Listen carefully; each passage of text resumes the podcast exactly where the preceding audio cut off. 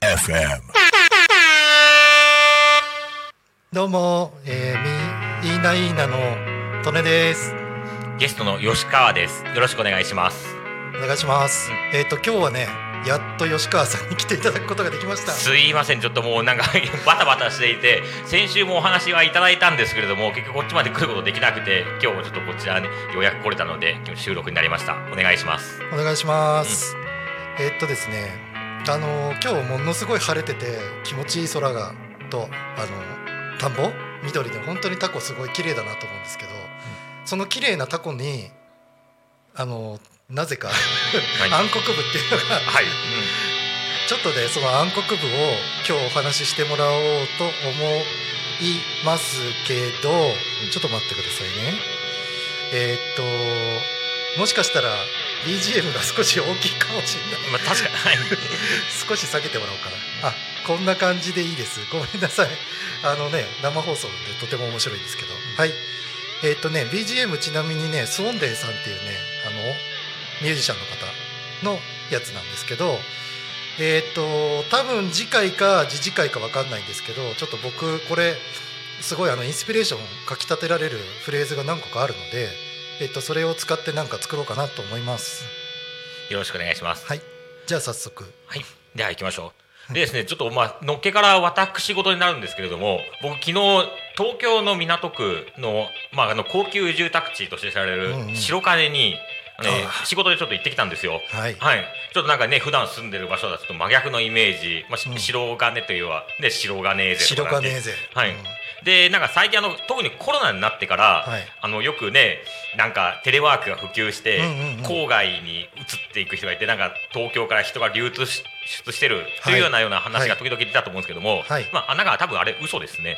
あめっちゃ栄えてますね普通に。そうそうそう、はい。もうね、うん。コロナって何だったんだろうっていういや本当にもう元通りになったと思いますし、うん。人はもちろん歩いてるんですけれども、ん。相変わらず再開発とかそのうん。マンション建築とかも盛んで、うん。まあ、よくまあ知られてるとは思うんですけれどもそのねマンションの販売価格が、それがなんか、ね、東京都内ではもうちょっと都心部ではサラリーマンが手が届かないぐらいのレベルまで、もうね、うんあの海外からのねもう流入マネーっていうのも結構大きくて、はい、もう住むっていうよりね投機ですよね今ね。そうなんです、はい、ううん。んまあその状況がちょっといつまで続くかっていうのがちょっと分からなくて。で、前回のラジオでも少しお話ししたんですけれどもやっぱりその値上がりの幅みたいなのがちょっとその東京の都心ほどではなくてこのタコの町でも前と比べるとなんかその物件の価格が上がってるっていうような状況をちょっとお話しさせてもらったんですけれども、うん。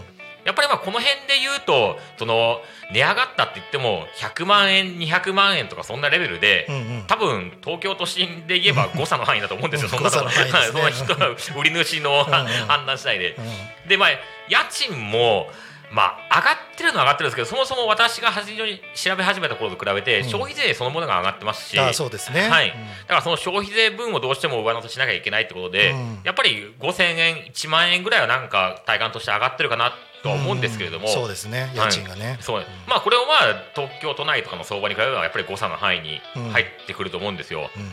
だからそんなに問題視するほど高くなってないわけではないんじゃないかというような印象も受けるんですけども、はい。実はちょっとこの100万200万とか、うん。1000 5000円1万っていうのを、まあ、東京都内だったら誤差では済みますけれどもタコではちょっと誤差では済まないうんうん。うんというような事情がありましてまあタコに限らずこの辺の町全部そうなんですけれども、はい。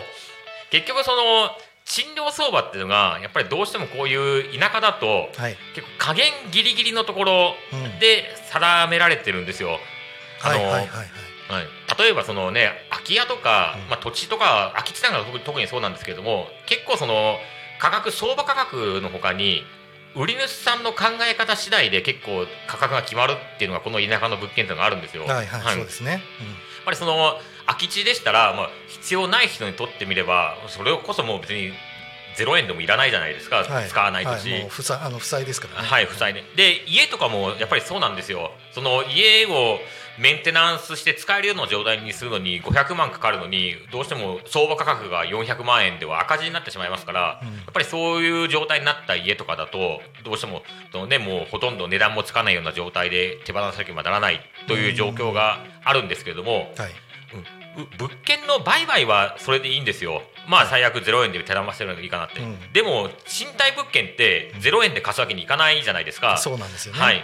やっぱりそれを維持するのにどうしても必要なコストというものがありますし、うんうん。家主さんの収入も確保しなければならない、はいはい。まあ、税金も負担したり、税金もね。はい、そうなるとやっぱりどうしてもあれ売値はいくらでも下げられても、うん。賃料っていうのがやっぱりどうしても下げられるギリ下のラインっていうのがあって、はい。でそこの下げられるラインのその物件を維持するためのお金っていうのがうん。別に東京とか他校で、うん。まあ、多少の人件費の違いは、東京で東京の方が高いんですけれども、それはまあ、ね、そこまで違うものではないのでそうですね。はい。うん。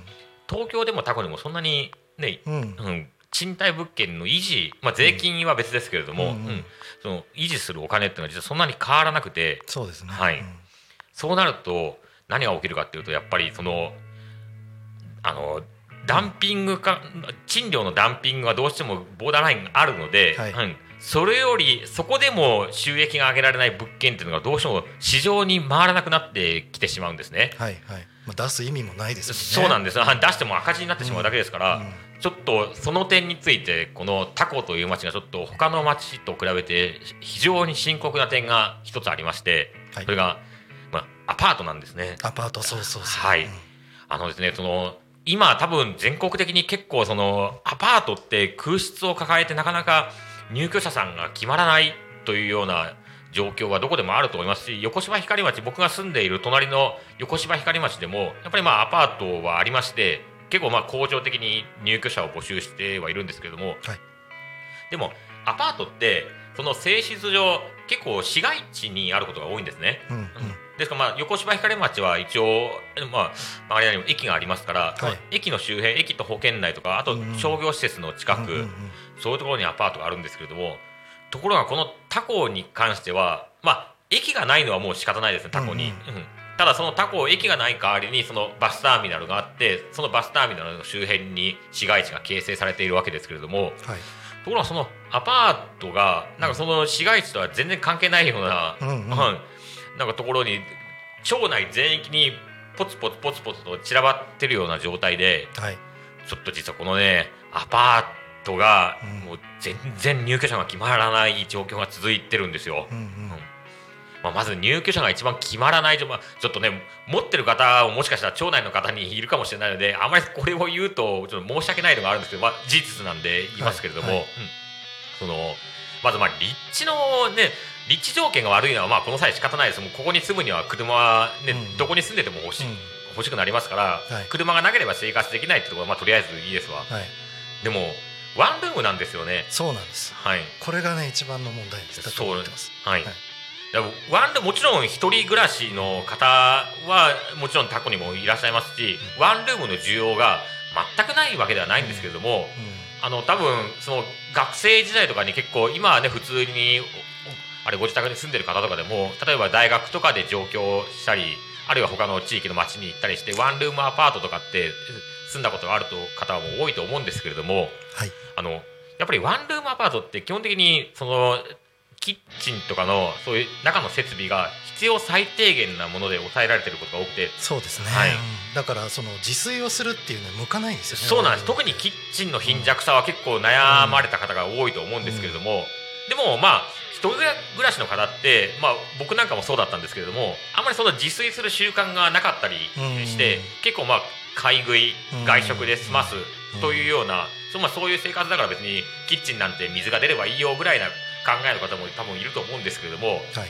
でもその生活がスタイルが成り立つのはうん。基本的に市街地であって、はい、タコのアパートって歩いて行ける距離に全然コンビニもないようなところにアパートがいっぱい建ってたりするんですけれども、はい、全然そのワンルームアパートが持ってるコンセプトと、うん。その実際の立地が全く見合ってないんで。全く見合ってないんですよ、はい。ねなんでなんでしょうねはい、だから本当にこう言っちゃなんですけれども、で誰が借りるんだろうっていうようなかワンルームアパートがいっぱいあるんですね。まあ、こんなこと言ったら本当怒られるかもしれないです別に怒られたりしないですよ。もうもうだって今建ててる人じゃなくてはるか昔のものだから、まあおそらく言わないだけで多分うん一番それを痛感してるのはうん持ってる方自身だと思うんですよ。そうんはい、実際のところねだって、うん。例えば利根さんにしろ僕らにしろでもうん移住するしてくるにあたってはい。いろんな物件情報を見ると思うんですけれども、はいワンルームアパートで多分最初から除外しますよね。そうですね、はい、もううん。選択肢に入れようがないのが普通だと思うんですね。うん。だってそもそもね田舎暮らしをしようって人が、はい。都会サイズのワンルームアパートを選ぶなんてちょっとねはい、ありえないですよ、ね、ありえないです。だから本当にどうしてもワンルームアパートまあ必ずね必要としてる方もいるとは思うんですけれども、とても今そのタコにあるワンルームアパートの数を考えると、うん。そのあれ需供給を全部満たすほどの需要がないと言わざるを得ない状況で、うん。じゃあなんでそんな、ね、アパワンルームアパートがいっぱいこの辺にあるのかって言ったら、まあ、それはまあ昔やっぱり投機的にた、うん。建てられたものがそれこそバブルの時代ですね。はいそうですね。ちょっと90年代の。はい。うん。あの会社名は言わないですけれどもちょっとこのタコ町では、うん。そのどっちかっていうとその住む方のことを考えたのではなくてあくまでその地主さんオーナーさん向けに営業をしていたそのアパートの建築業者っていうのがありまして、ありますあります、はい。うんもうねまあ全国的にあります、まあ、今でもまああるんですけども、やっぱりバブルの時代にもそういう会社っていうのがいっぱいあって、うん。タコはちょっとそういう営業があ荒っぽい営業が行われた町の一つだったんですね。うん。うん。それでやっぱり実際に借りる人がいるかどうかっていうのはあまり深く考慮しないまま、ワンルームの建築、うん。建ててる方もだから結構実はねあれ町内の方じゃなくて町外の方あがいたりもするんですよね。うんはい、うん。今でもその町外の方が持ってたりするんですけれども、まあ建てたはいいけれども実際にはちょっとなかなかうん。入居者が埋まらず、うん。まあそれでまあどうしてもそういう物件はねやっぱり賃料もなかなか上げられませんから、うんうん。それで空室がね抱えたままのアパートっていうのがすごいいっぱいある状況なんですよ。でまあ当然こういう状況になると、まあ、何が起こるかっていうとどうしても家賃の値下げ競争が発生してしまうんですね、うん。そうですね。他よりもやっぱり1000円でも安くしないと、うん。実際には1000円安くしてもなかなか決まらないんですけれども、うんうん。どうしてもそのやっぱりアパートそのものがあんまり他と差別化が図れるような作りになってないので、うんうん。うん。競争立地もどこも悪いですし、うん競争するといったらもうちょっと賃料のうんを下げて競争するしかなくなってくるんですけども、うん。まあ、最初にも言いましたようにその賃料の競争は限度がありますから、はい。でそのやっぱり下げ今その多古町のアパートワンルームそうですね、まあ、市街地に近いところでは家賃3万とかあとまあ空港に近いところだと多少は需要あるのか、3万とかうんするところもあるんですけれども、ちょっと離れてもう香取方香取寄りの方になってくると、ね。はい。うん、2万とか2万5千円とか、うんうん。そういう賃料になってくるんですけれどもただじゃあその賃料の物件が今いっぱい出てるかっていうと、この間僕物件情報持ってきたじゃないですか、はいはいはい。うん。あれを調べるのと同時に賃貸物件も調べたんですよアパート、はい。でも、ね、正直印刷して持ってくるほどまでの数がなくて、はい。うん。空き部屋はいっぱいあるんですよ。はい。僕実は他あるあれネットメディアの原稿でこの多古町のアパートの空室状況っていうのを調べたことがあるんですよ。はい。でいくつかのそのアパート密集地域をピックアップしてはい。で空港寄りのある地域ではええ。なんか空室率そのまあ空室って判断したのが、まあ、電気メーターが動いてるかとか、はい。そのポ集合ポストにそのチラシが詰まっとか、うんうん。まあ明らかにねもう外見上もまあ明らかに分かるやつですよね。えそうです、ん。それで判断して、まあ、うん。空室というのを見たんですけれども、まあ、空港寄りのあるエリアでは、まあ空室率、まあ、20%、30%とかそのぐらいの数だったんですね、まあうん、それも高いんですけれども高いですね。高いです、うん。うん。ただこれが香取寄りの地域になると、空室率が50%を超えてたんですよ。あもう成り立たないですねそれねはいそれだけどこのアパートも空室を抱えているにもかかわらずじゃあ物件情報は出てないんですよ。なんでだって、ね、その物件貸しあれ空き部屋があるんだったらもうどんどんどんどんとにかくもう安売りが限度があったとしても、とりあえず広告を出して入居者を入れなければうん。全然お話にならないわけなんですけども、はいはい。うん。実際のところもう多分入居者を集めることそのものを結構諦めてるアパートっていうのが多分結構あるんですよね、うん今。絶対そうだと思います。あの、はい。あのさっきねその掲示出せばいいじゃんって話あるけど出すのにもお金かかりますね。そうなんです。はい。でましてその出したら出したでじゃあ管理会社どうしようかってなってきた瞬間に、はい。当然かかってきますもんね、はい。うん、貸主からすると。まあ、そもそも根本的な問題としてタコのアパートをその積極的に扱いたがる業者そのものが少ないというのも確かに事実としてあるんですけれども、はい。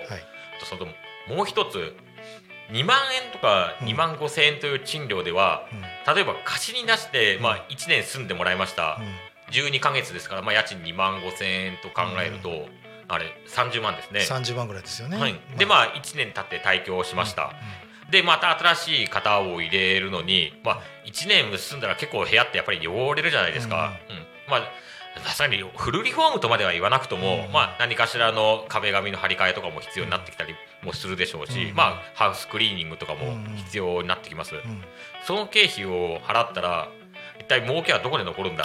全く残らない。はいはい。むしろマイナスかもですよしれない。本当本当下手したらマイナスなんですよ、うん。そうだったらリフォームの必要性が出てくるんだったらもう最初から貸さない方が、うん。うんとりあえず置いといた方がいいんじゃないかみたいな、まあねそのもうすごい究極の判断ですよね。はいだからなんかもう変な話ですけども箱作ったのにはい。箱に入れるものもなくて箱だけ朽ちていくっていう状態ですよね。はい、実際にもうアパート8室ぐらいのアパートでうん。一部屋も全然埋まらないままもうん。う私が見てる限り数年間ずっとほったらかしになってるアパートとかもうん。ある、あります、うん。まあ多数派ではないですけれども、うん。見たこともありますうん。ね、直せば使えそうなんですよ。ただ、うん。それをフルに直して、うん。じゃあ一部屋2万円で満室にしても かなり怪しい状況なんですよ。仮にあの万一棟100万で貸したとしても、はい、全然怪しいですよね。はい。うん、でそもそもだってアパート建てる時にはい。とんでもない金額かかりますからね、はい。うん、家と違いますから、うん。はい、ですからあのねこのアパート全然需要もないエリアにそのアパートを建てて、まあ、最近よく問題になってるのをサブリースアパートとか言って。あサブリースね。はい。うんそれでなんか結構その相続対策という名目でなんかアパートを建ててしまったけれども、まあ、実際には思うように賃料が集まらないから、うん。そのサブリースの額も減額するというようなことでトラブルになってるとかもう数年前から結構問題になってるんですけども、このタコ町は多分そのバブル時代のアパートが反面教師になってるのかあのサブリースの業者のアパートがないんですよ。うんうん。それは良かったですよね、まあ良かったんですけれども、一方で今の時代にて適合した、うん今の需要を満たす賃貸物件の供給もそのままストップしてしまったと、うんうん。一棟ぐらい僕別にあってもいいと思うんですよ。あサブリースがね、はい、だこれだけ物件がないんですから、うんそうそう、なんかだから多分もう反面教師っていうそのお言葉がぴったり当てはまると思うんですよ。はい。多分バブル時期に、はい。あの地主さんとかはい。あるいはその周辺の方が、まあ、投資としてはい。建てたところが全然集まんなかった、はい。でまあ、まだ当時はその歌い文句としてね例えば成田空港の需要があるからとか、はい。でそれで単身者も結構来るからっていうような文言とかもあったと思うんですよ。は。い。でそれを見てきて結果として入らなかったから、はい。あもう賃貸やめようって話ですよね。はい。この状況を見てここの町でアパート建築アパート経営に挑戦しようっていう人はちょっとやっぱりあんまりいないと思うんですよ。うん。うんまあサブリースの現状を考えればあんまりボコボコボコボコそんなアパートが増えることが良いとも僕は全然思わないんですけれども実際に周辺にある他の自治体にはそういうサブリースアパートいっぱいあって、うん。うん。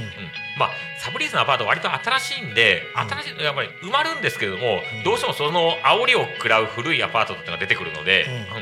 やっぱりそれ一概にそのボコボコ増えるのがいいとは言わないんですけれども、そこでその前回のね話したそのタコの物件不足の話につながってくるんですけれども、ちょっと賃貸物件の供給が完全に途絶えてるっていうのは、うん。今のタコの状況にとって誠によろしくないんですよこれが。そうなんですよ、はい。だってね移住しようにもしできないですから、そうなんです、で僕これ常々提案してるのがやっぱりその家を買うっていうのは特に田舎はそうなんですけども、うん、ある程度のリスクが必要な、リスクがあるんですよ。まあ、ありありですよ。ありありですよね、うん。まあとねさっき言った白金みたいなところだったらあ正直買ってもまあ売れますから。そうそうそう。あの、ん。資産として、うん。あのもう担保されてるような地域はい。駅前とかその本当に都心に近いところとか通勤圏とかは別に買ったとしても、はいで仮にそこでなんかねトラブル人間関係のトラブルがあったりとか、はいやったとしても売ればいいんですよね、はい、うん。ところがここはそうはいかない。そうなんです、うん。その不動産の市場が、まあ、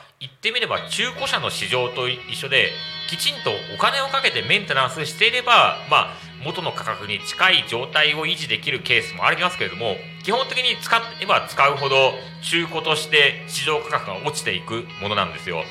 こういう市場でまあ下手したら、まあ、なかなかタコで手放せないっていうのは今の状況ではあまりないとは思うんですけれども必ず売れば買い手はつくとは思うんですが、はい。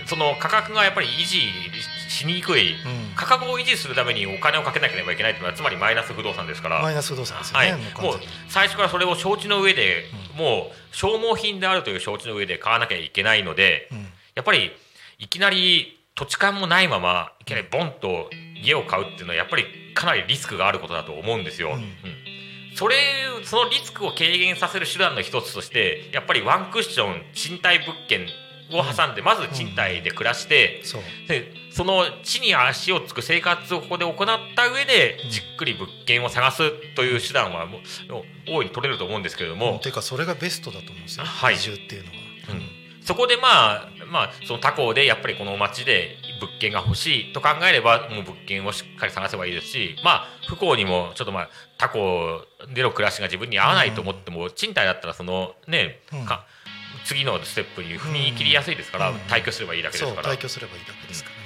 その手段が一切ないという状況はこれは誠によろしくないもうこのまんまいくと完全にね自然源ですよね、はい。世帯的にも。はい。だって器用にもいきなり買うっていうのはまず普通の選択肢じゃありえないから、はい。まず住んでみて、まあ、うちもそうなんですけど今借りてて、住んでみてまあ1年とかはい。ぐらいしてみてあのまあ子供とかもはい。落ち着いたりとか家族もか子供が子供さんがいらっしゃらないとこでもあの家族がこうあやっぱここいいよねって思った時にはい。じゃあちょっと周辺の不動産見てみようかってなると思うんですよ。はい。で引っ越してきたらね生活スタイルも変わりますから、うん。当初の選択肢がそのままずっとずタコに来た後の生活スタイルに合うとも限りませんし、うん。うん。そういう意味でもちょっと賃貸物件あまりに供給が、うん。はい、途絶えすぎててそうはいですね。その、まあ、バブル時代のそのアパートの爪痕が今ちょっと、うん。はい。まあ、そのアパートの再利用をまずそのアパートの活用をどうするのかと言われても正直これはちょっと私もなかなか、まあ、そんな私が思いつくようなうん案があればとっくにもっとあれ意欲のある事業者さんが手をつけてるわけで、うん。なかなかそんな今この場で思いついた活用方法なんて現実味はうん。なかなかないとは思うんですけれども、でもねせめてそのワン,、まあ、ワンルームはどうにもならないにしても、うん。なんとか、ね、その賃貸物件がもう少し、うん。うん供給できるような状態行政が噛んでどうにかできるような問題ではないのかもしれませんけれども、うん。うん。なんか一つねあの、まあ今もう取り組みはされてるんですよ。例えば空き家バンクとか、はい。ただねその一つ僕が最近気づいたことがあって、はい。空き家バンクに載せるとはい。価格が出ちゃうんですよ。あはい。でそれってね意外とセンシティブなんですよね。はい。というのもそのタコみたいなとこってその集落があって部落があるじゃないですか。はい例えばある一軒の方がもうそこを手放しますって言った瞬間にはいその部落の中の人間の関係とかもはい崩れていくわけですよどんどん。はいでそこにさらに追い打ちをかけるように、その空き家空き家のその登録した瞬間に土地の詳細も出るし、はいあの希望価格とかも出ちゃうんですよ。はいあれねちょっと僕変えた方がいいんじゃないかと思ってるんですよ。そうなんですよで冒頭でも言いましたように、うん。結構その売り屋とかその売り地の値段の決め方がどうしても売り主さんの考え方に左右されるんですけども、うん。一つ実例として価格が出たらそれが相場価格になってしまうんですよ。そうそうこれが非常に周辺の方にとっては、うん。はいまあねあまりえなんでそんな価格ちょっとそうそうそう。はい。もう変な話すごい善良なねあの善良っていう言い方が変だけど、すごい心がある方があのとにかく移住者の方に新しい人を呼び込んで集落を維持していこうっていうふうに思われてもう結構安い金額ではい。出したとしますよね。そしたら周りの人たちがね、うんだって先祖代々の土地とかあるわけでしょ、はい、うん。なんでこんな金額にとかなるわけですよね？はい、でその辺ってやっぱりその金額お金だけで換算できるものではないですしそのどうしてもやっぱり思い入れとかその思い入れをその金額で一が一律に換算するっていうのはやっぱりあまりいいことでもないのでそれがやっぱりどうしてもね圧力を生んでしまうとなると今度はその圧力を生んでしまった空き家にまあ、よそから人を呼び込んでじゃあ何か、うん、何もそれでうまくいくのかっていうとちょっとそれもやっぱりねねそううんいろいろね。地域にしこりを残したままの状態で人を呼び込むのはそれはそれで、うん、だからそこからねまたあの例のね移住問題とかも出てくるんですよ、はい。その本人移住者本人が知らないところで、はい。実はもうすでに問題があったっていうね、はい、うん。一番良くないパターン、はい。うん。本当その後ね入ってきた人がどんなに例えば熱心な方で、うん。でも、うん。ねトラブルが最近ねいろいろ報じられてますけども、うんそのほご本人のことではなくてもともとのねそういうことでトラブってる上に新しい人が入ってくると、はい。変な話地域によっては拒絶反応がものすごいですから、はい。まあ、そこをちょっと考えないといけない。最初から色眼鏡で見られてしまうんですそうねそうそうそうそう、ん。あのあのうちにこんな人が入ってきたみたいなね、はい、うん。あれよくない、うん、これは本当お互いに非常に不幸なことなんですけれども、だからねあの空き家バンクもちょっともうね制度としてはいい加減もうちょっとオワコンとまでは言わないですけれども、もうなんかちょっとねやり方変えた方がいいと思う、はい。同じバンクでもなんかあると思います、もう初期に行われた空き家バンクは私も利用したことありますけれどもやっぱり最近始まったような空き家バンクって結構もう右習えような状態で工夫が見られないって言ったらちょっと辛辣すぎますけれども、はいまあ実際そうなんですよ。まあ、役所がねできることってやっぱ限られてるし、はい。役所であるからこそ、あの公にしなくちゃいけないんですよ。はい。でそこのそこと制度がミスマッチしてるんですよね、はい。うん。そもそもだから役所がやるメリットが全然ない。ない、はい。そうない。しかもまあ役所も直接そのね宅建の資格を持ってるわけではないから、はいあのあまあ持ってる人がいるっていうところも稀にあるらしいんですけど、はい基本的にその鳩鳩のね組合、はい。その要するに不動産の組合に委託して、はい。その委託したところでさらに不動産屋さんが、まあ、やってもいいかなっていう熱意があるところがやるっていうだけだから、はい。うん、何の義務もないし。はい、でましてそのやるっていう人たちもメリットも ほぼほぼねはい、ないから、うん。その割には役所が定める物件のラインその掲載基準っていうのが普通の不動産会社が絶対喜んで取り扱うぐらいの物件しか扱扱わないぐらいの厳しい基準を定めたりするので本当にじゃあ別に役所じゃなくていいじゃんっていそう話になってきちゃうんですよ。市場とかでもいいじゃん。そうそう本当むしろこの物件の基準だったら普通の飛び越え喜んで不動産会社扱うよと、自分の案件だったらもっと熱心に宣伝しますから、役所を通すメリットが全然ないっていうのは、だからこれちょっとね。まああのちょっとねあのこれでいくとなんかた話が盛り上がってきそうなんで、ちょっとね次回ねこの後の次回にさらにその辺をちょっと追い込んでいく話をしようかなと思います、はい、よろしくお願いします。じゃあはい。また引き続き次回もよろしくお願いしまはい。す、、よろしくお願いします。なんかちょっと、あとはい。あんまり展望のない話だったので、時間はちょっとね、頑あのねサポサポートもしていただいてありがとうございます、うん。あのねまだまだちょっといろいろサポートのやり方もねいろいろちょっと僕も初めてだったんでわからないんでちょっと試行錯誤してまた改めてやろうかなと思いますはい、はい、じゃあまたいいないいなよろしくお願いしますはい、よろしくお願いします。ありがとうございました。